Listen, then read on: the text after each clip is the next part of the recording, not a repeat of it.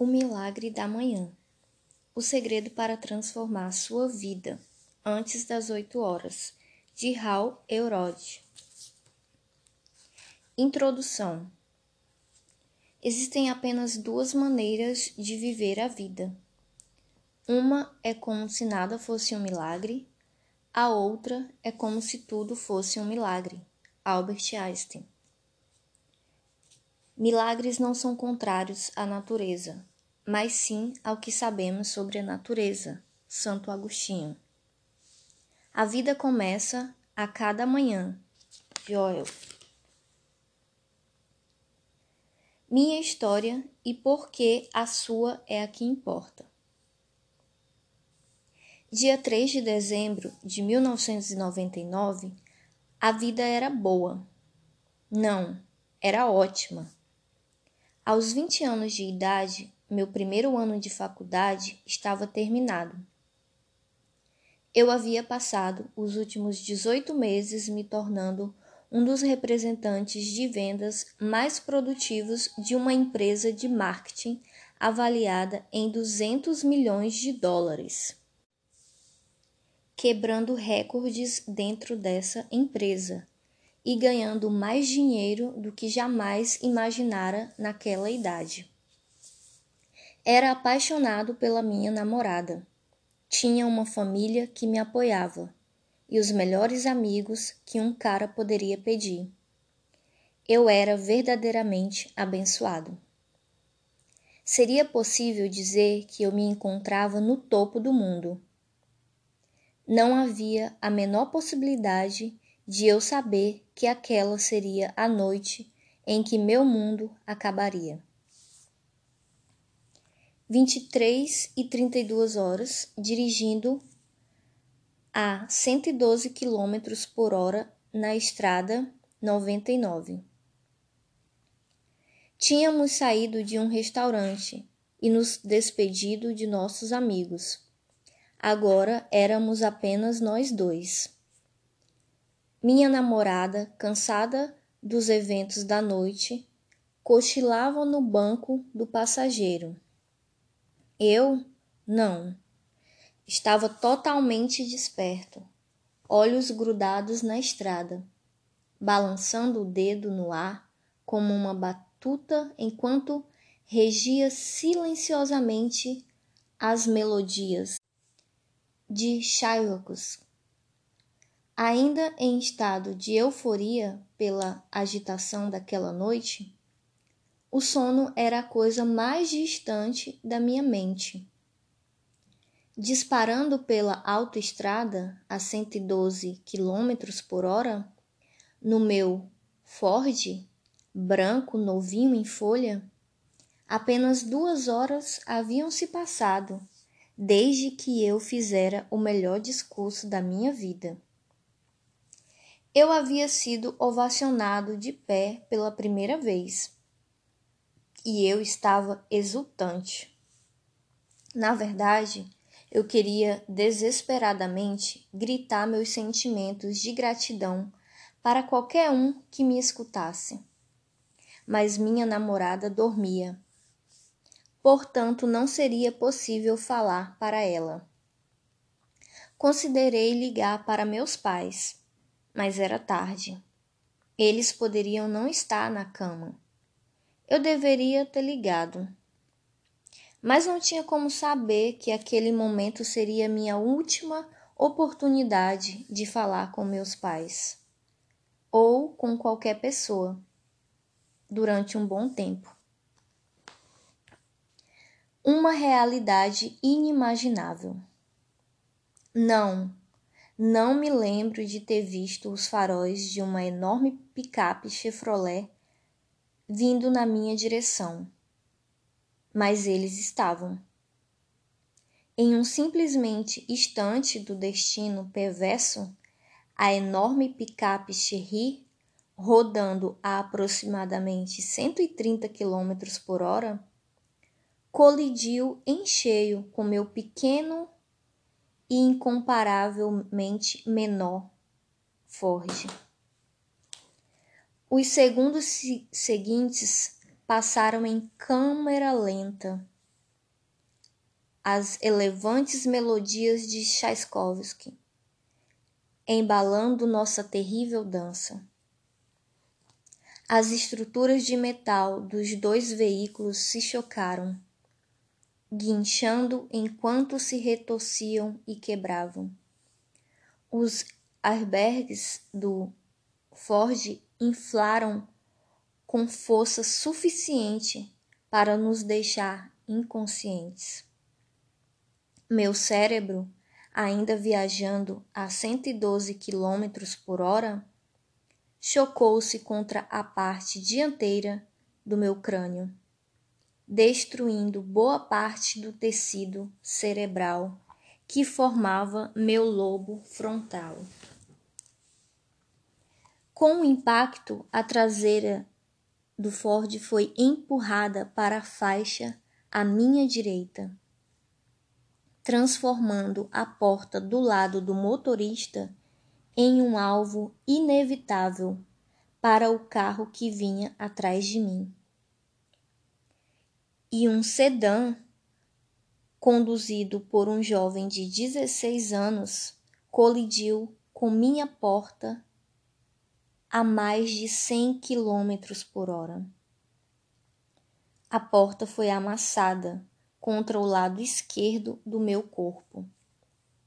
A estrutura de metal do teto cedeu sobre minha cabeça, abrindo um corte em meu crânio e quase decepando minha orelha esquerda. Os ossos da minha órbita ocular esquerda foram esmigalhados, deixando meu globo ocular perigosamente sem sustentação. Meu braço esquerdo foi quebrado, rompendo o nervo radial no antebraço e esmigalhando o cotovelo, enquanto meu húmero perfurou a pele atrás do bíceps. Minha pelvis recebeu a impossível tarefa de separar a dianteira do Ford do console central do meu carro e fracassou. Ela sofreu fraturas em três lugares diferentes. Finalmente, meu fêmur, o maior osso do corpo humano, partiu-se ao meio e uma extremidade perfurou a pele da coxa e fez um buraco na calça preta que eu usava. Havia sangue por toda parte. Meu corpo estava destruído. Meu cérebro permanentemente danificado. Incapaz de suportar a imensa dor física. Meu corpo se desligou. Minha pressão sanguínea despencou e tudo ficou preto enquanto eu mergulhava no coma. Você só vive duas vezes? O que aconteceu depois não foi nada menos do que incrível, o que muitos chamaram de milagre. As equipes de resgate chegaram e, usando suas ferramentas, os bombeiros removeram meu corpo ensanguentado dos destroços. Nesse momento eu sangrei ainda mais. Meu coração parou de bater e parei de respirar. Clinicamente, eu estava morto. Os paramédicos me colocaram imediatamente no helicóptero de resgate e trabalharam com determinação para salvar minha vida depois de seis minutos, tiveram sucesso. Meu coração começou a bater de novo. Eu respirava oxigênio limpo. Felizmente, estava vivo. Passei seis dias em coma e despertei com a notícia de que poderia nunca mais voltar a andar. Depois de sete semanas desafiadoras de recuperação e reabilitação no hospital, aprendendo a caminhar de novo, recebi alta aos cuidados dos meus pais, de volta ao mundo real. Com onze ossos fraturados, danos cerebrais permanentes e uma agora ex-namorada que terminara comigo no hospital, a vida como eu conhecia jamais seria a mesma. Acredite ou não, isso acabe, acabaria sendo uma coisa boa. Apesar de não ter sido fácil aceitar minha nova realidade e de haver momentos em que eu não conseguia evitar me perguntar por que isso aconteceu comigo, precisei assumir a responsabilidade de retornar o controle da minha vida. Em vez de reclamar de como as coisas deveriam ser, decidi aceitá-las como eram. Parei de investir energia em desejar que minha vida fosse diferente, em desejar que coisas ruins não tivessem acontecido comigo. E em vez disso, me concentrei 100% em fazer o melhor com que eu tinha. Como eu não podia mudar o passado, investi energia em seguir em frente.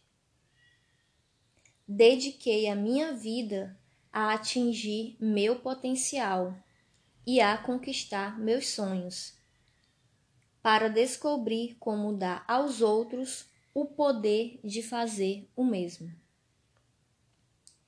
E como resultado de escolher ser genuinamente grato por tudo o que eu possuía, aceitando incondicionalmente tudo o que eu não tinha e aceitando total responsabilidade por criar tudo o que eu queria, esse devastador acidente de carro terminou se tornando uma das melhores coisas que já aconteceram comigo. Baseado em minha crença de que tudo acontece por um motivo, mas que é nossa responsabilidade escolher os motivos mais capacitantes para os desafios, eventos e circunstâncias de nossas existências. Usei meu acidente para produzir um retorno triunfante. 2000. Um ano que começa comigo deitado em uma cama de hospital, quebrado, mas não derrotado. Termina de modo diferente. Apesar de não ter um carro, muito menos uma memória de curto prazo, equipado com todas as desculpas do mundo para ficar sentado em casa e sentir pena de mim mesmo? Retornei ao meu posto de vendas na culto. Tive o melhor ano da minha carreira e terminei em sexto lugar na companhia, entre mais de 60 mil representantes de vendas ativos. Tudo isso enquanto ainda me recuperava, física, mental, emocional e financeiramente, do meu acidente. 2001 Tendo aprendido algumas lições de vida inestimáveis com a minha experiência, chegara a hora de transformar minha adversidade em inspiração e capacitação para outras pessoas. Comecei a dar palestras e a compartilhar minha história em escolas de ensino médio e faculdades. As reações de alunos e professores foram esmagadoramente positivas. E eu embarquei na missão de criar impacto nos jovens. 2002 Meu bom amigo John encorajou a escrever um livro sobre meu acidente, para inspirar mais os outros. Portanto, arregacei as mangas.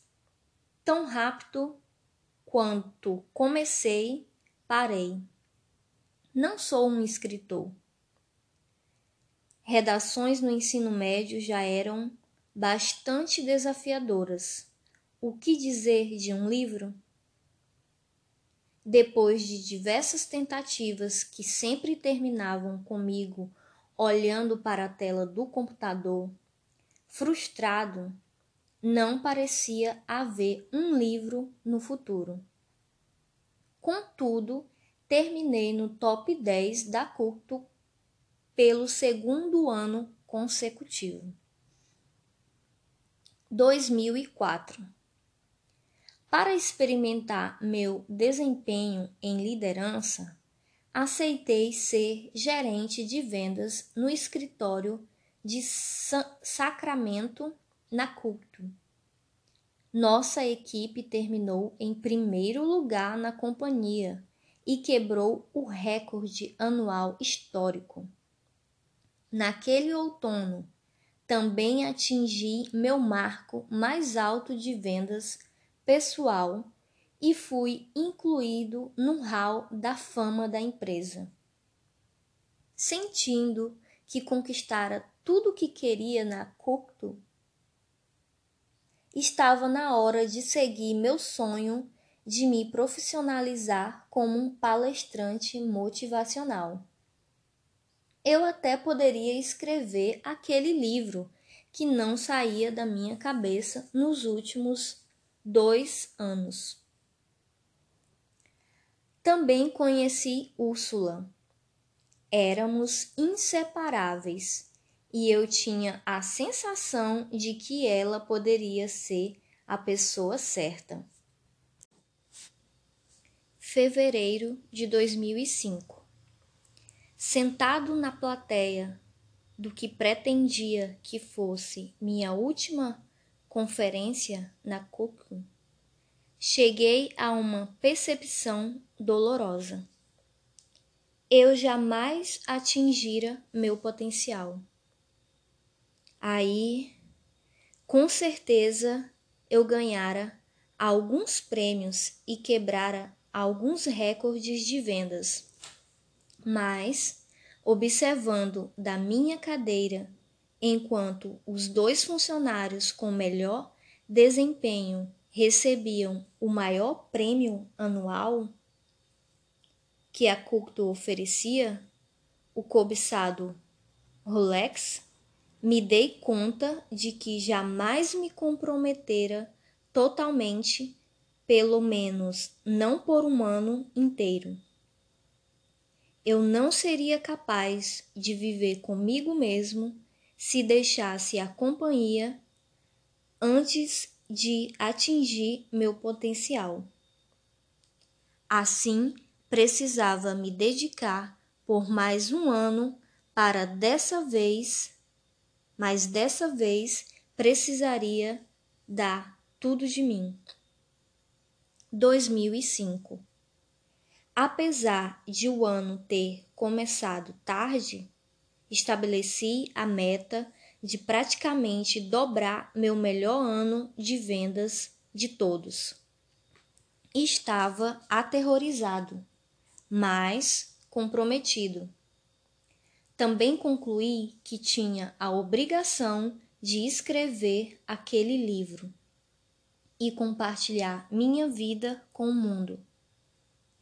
Trabalhei 365 dias seguidos vendendo e escrevendo, com um nível de disciplina que me fugira nos primeiros 25 anos de vida. Eu estava motivado pela paixão para fazer o que jamais fizera. me arriscar além do meu dolorosamente confortável limite de mediocridade, no qual eu operara a vida inteira, para me tornar extraordinário. No final do ano, atingi meus dois objetivos, mais que dobrando meu melhor ano de vendas e terminando meu primeiro livro. É oficial. Tudo é possível quando você está comprometido. Primavera de 2006. Meu primeiro livro. Ame a vida que você tem enquanto cria a vida dos seus sonhos. Ficou em sétimo lugar na lista de best-sellers da Amazon. Então, o, in, o inimaginável aconteceu.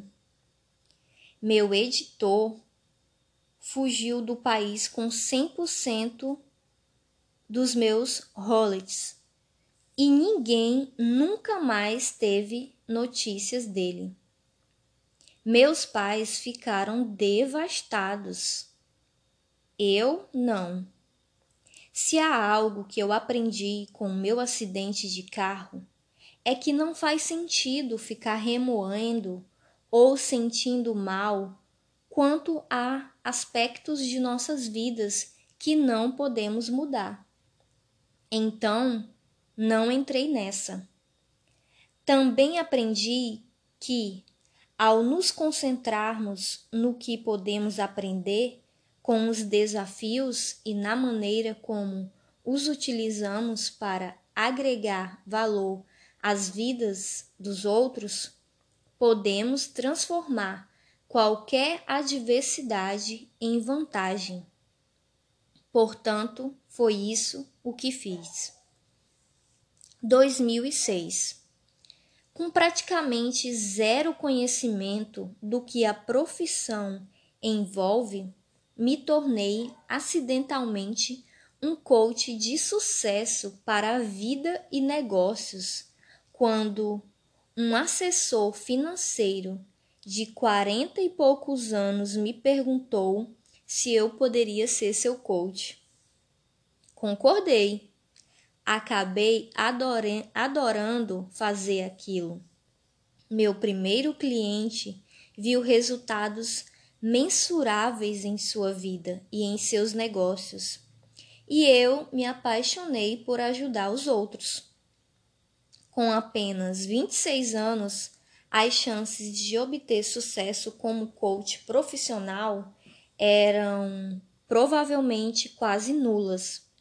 Mas isso está tão alinhado com o propósito de vida que corri atrás, de todo modo, meu negócio de coach decolou e passei a ser coach de centenas de empreendedores vendedores e donos de empresas. Pouco depois, fiz minha primeira palestra paga ao ser contratado pelo Clube de Garotos e Garotas da América para ser o palestrante de destaque em sua conferência nacional. Apesar de estar palestrando para grandes plateias de negócios formadas, sobretudo por vendedores, gerentes e executivos, desde 1998, decidi que, com o meu cabelo arrepiado, aparência relativamente jovial e o apelido Seu Amigo Hal, impactar a juventude era o caminho a seguir. Comecei então a palestrar e a compartilhar minha história em escolas locais de ensino médio e em faculdades. 2007 O ano em que minha vida desmoronou. A economia dos Estados Unidos entrou em colapso da noite para o dia. Minha renda caiu pela metade. meus clientes não tinham como arcar com as despesas de coach. Eu não conseguia pagar as contas, incluindo as prestações da minha casa. Tinha uma dívida de dos 425 mil dólares e estava devastado mental, física, emocional e financeiramente. Atingi o fundo do poço. Jamais me senti tão desesperançoso, oprimido e deprimido, sem saber como consertar minha vida mais uma vez. Busquei desesperadamente respostas para problemas intransponíveis li livros de autoajuda, participei de seminários, até contratei um coach, mas nada funcionou. 2008 o ano em que minha vida começou a mudar. Enfim, confessei a um amigo íntimo o quanto as coisas tinham ficado ruins e havia sido bem sucedido em manter a situação em segredo até aquele ponto. A pergunta dele: Você está fazendo exercícios? Minha resposta: Mal consigo levantar da cama de manhã, então não. Comece a correr, ele disse. Vai ajudá-lo a se sentir melhor e a pensar com mais clareza. Droga! Odeio correr. Eu estava desesperado, no entanto, por isso segui o conselho dele e fui dar uma corrida. As percepções que tive nessa corrida tornaram-se um ponto de virada em minha vida. Detalhes no capítulo 2. A origem de O Milagre da Manhã nascido do desespero. E eu tive a inspiração de criar uma rotina diária de desenvolvimento pessoal que esperava que me capacitasse a me desenvolver para me tornar a pessoa que precisava ser para solucionar meus problemas e mudar minha vida. Por mais incrível que pareça, funcionou. Virtualmente todas as áreas da minha vida se transformaram tão rapidamente que a chamei de milagre da manhã. Outono de 2008. Continuei a desenvolver o meu milagre da manhã, experimentando diversas práticas de desenvolvimento pessoal e rotinas de sono e pesquisando de quanto sono realmente precisamos. Minhas descobertas destruíram por completo os paradigmas e as percepções consideradas verdadeiras pela maioria das pessoas, inclusive eu. Amando os resultados, compartilhei-os com meus clientes de coach que os amaram tanto quanto eu. Eles os relataram aos amigos, familiares e colegas de trabalho. De repente, comecei a ver completos desconhecidos postando no Facebook e no Twitter seus milagres da manhã. Falaremos mais sobre isso posteriormente. 2009 Sem sombra de dúvida, meu melhor ano até então. Me casei com a mulher dos meus sonhos. Nós ficamos grávidos e demos à luz nossa filha. Posso dizer nós? Ou isso é mais coisa de mulher? Meu negócio de coach estava prosperando e eu tinha uma lista de espera de clientes. Minha carreira de palestrante decolou e eu vinha fazendo palestras e transmitindo mensagens fundamentais em escolas de ensino médio, faculdades e em conferências corporativas e sem fins lucrativos. O milagre da manhã se espalhou como um incêndio florestal. Eu recebia e-mails todos os dias de gente me dizendo que aquilo estava mudando sua vida. Sabia que era minha responsabilidade compartilhar aquilo com o mundo e que escrever um livro era a melhor maneira de fazê-lo.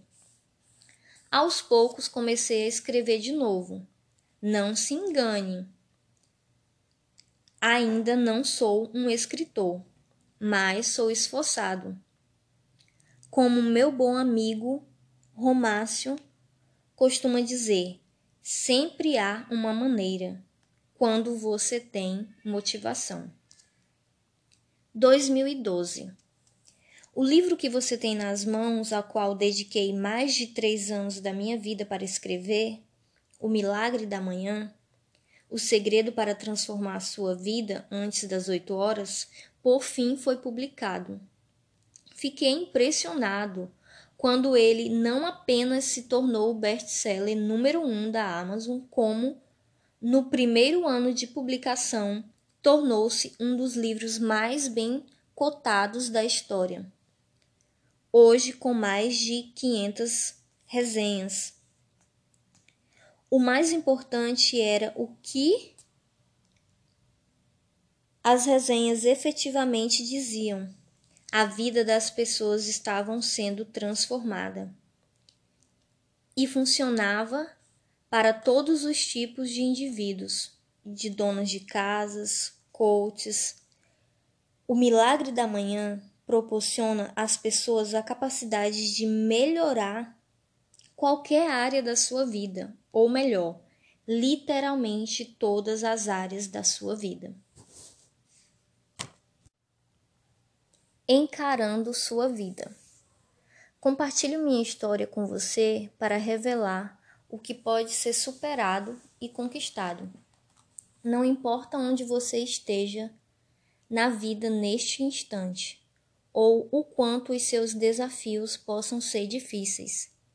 Se eu puder criar a vida que sempre quis, mesmo depois de ter de ser encontrado morto, ter ouvido que jamais voltaria a andar e ficar quebrado e me sentindo tão deprimido que não queria sair da cama de manhã, então não há desculpas legítimas para você não superar quaisquer limitações que o tenham impedido de conquistar tudo o que deseja para si. Nenhuma, zero, nada. Acredito que seja crucial abraçar a perspectiva de que qualquer coisa que outra pessoa tenha superado ou conquistado é uma prova de que tudo, tudo mesmo que precisamos superar ou queiramos conquistar, é possível. Não importam as circunstâncias passadas ou presentes. O começo é aceitar a total responsabilidade por sua vida e se recusar a culpar outra pessoa. O grau em que você aceita a responsabilidade por tudo em sua vida é precisamente o grau de poder pessoal de que precisa para mudar ou criar tudo que queira. É importante entender que responsabilidade não é o mesmo que culpa. Enquanto a culpa determina quem está em dívida por algo, a responsabilidade determina quem está comprometido a melhorar as coisas.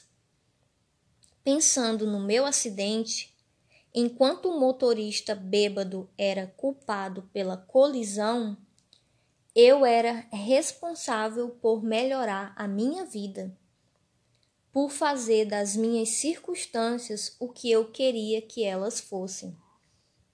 De fato, não importa quem está em dívida tudo o que importa é que você e eu estamos comprometidos a deixar o passado no passado e fazer de nossa vida exatamente o que queremos que ela seja. começando hoje. É sua vez, esta é sua história. Saiba que, onde quer que você esteja neste instante em sua vida, é nesse lugar, ao mesmo tempo, passageiro e exato, onde você deveria estar. Você chegou a este momento para aprender o que precisa aprender, para que possa se tornar a pessoa que precisa ser a fim de criar a vida que deseja. Mesmo quando a vida é difícil e desafiadora, especialmente quando a vida é difícil e desafiadora, o presente sempre representa uma oportunidade para aprendermos, crescermos e nos tornarmos melhores do que jamais fomos. Você está escrevendo a história de sua vida e nenhuma boa história deixa de ter seu herói ou heroína superando sua cota de desafios. Na verdade, quanto maiores os desafios, melhor a história. Como não há restrições nem limites para onde sua história pode ir, o que você quer que a próxima página diga? A boa notícia é que você tem a capacidade de mudar ou criar qualquer coisa em sua vida, começando neste instante. Não estou dizendo que você não precise trabalhar por isso, mas você pode, de forma rápida e fácil, atrair e criar tudo o que desejar, ser transformado em uma pessoa capaz de fazê-lo. É disso que este livro trata ajudar você a se tornar a pessoa que precisa ser para criar tudo o que sempre desejou para si. Não há limites.